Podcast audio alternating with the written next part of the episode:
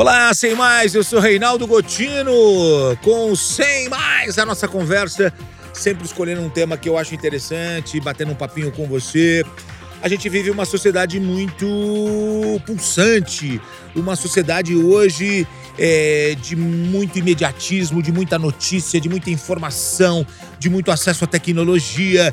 E a gente tem aqueles que estudam, a gente tem aqueles que trabalham, a gente tem aqueles que estudam e trabalham. Mas a gente tem também muita gente que nem estuda e nem trabalha. Sabia disso? é a geração neném. É, vamos falar um pouquinho sobre essa geração neném, mas eu não tô falando do neném, não tô falando do bebê, não tô falando da criança. Eu vou trazer para vocês dados da Organização Internacional do Trabalho que mostram que um em cada quatro jovens brasileiros nem estuda nem trabalha. E o número de mulheres nessa condição é maior que a dos homens. Isso significa que 23% da população brasileira entre 15 e 24 anos não tem nenhuma ocupação de vida.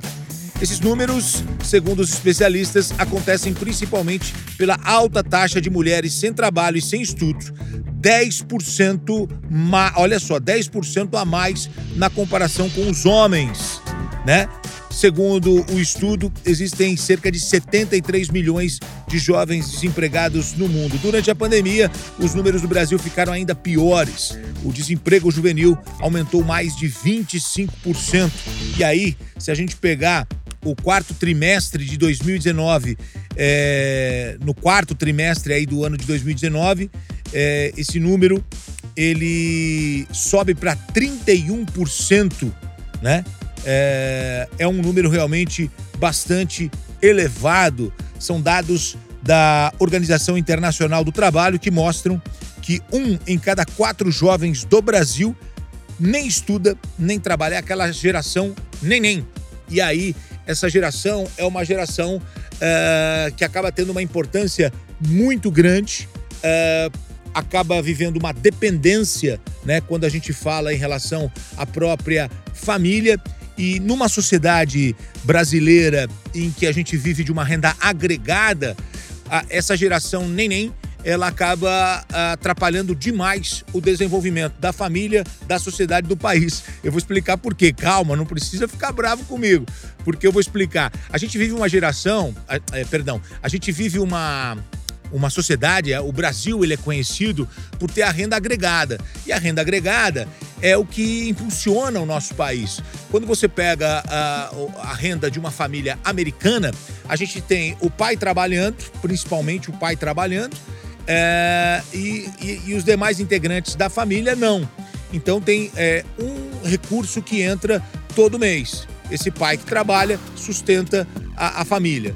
E aí a gente tem, vamos criar aqui um número, a gente tem uma renda, vamos colocar 10 mil reais para essa família americana. A gente coloca lá 2, 3 mil dólares. Estou chutando baixo aqui só para a gente criar uma situação.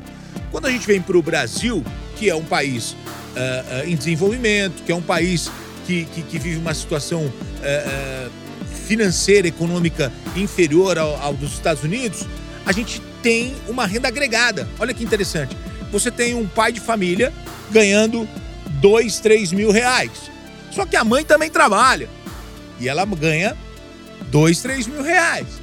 E aí os filhos começam a trabalhar lá com seus 16 anos.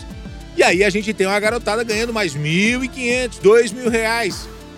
E aí quando você pegar no final do mês, você vai ver que a renda do brasileiro, nessa renda agregada, ela é tão potente quanto a de uma família americana. É, obviamente, é, é, isso não é certeiro, mas é uma tendência que vem acontecendo na sociedade nos últimos tempos e a gente observou isso ao longo dos anos. Então, não acontece com todas as famílias, mas acontece com muitas famílias. Muitas famílias americanas ainda estão nessa estrutura que é uma estrutura arcaica, uma estrutura antiga em que os filhos ficam em casa até a universidade e aqui no Brasil a gente tem uma outra estrutura familiar, uma outra estrutura de sociedade, onde o filho, quando chega uh, uh, já no final dessa adolescência, ele já vai para o mercado de trabalho. Alguns vão até antes.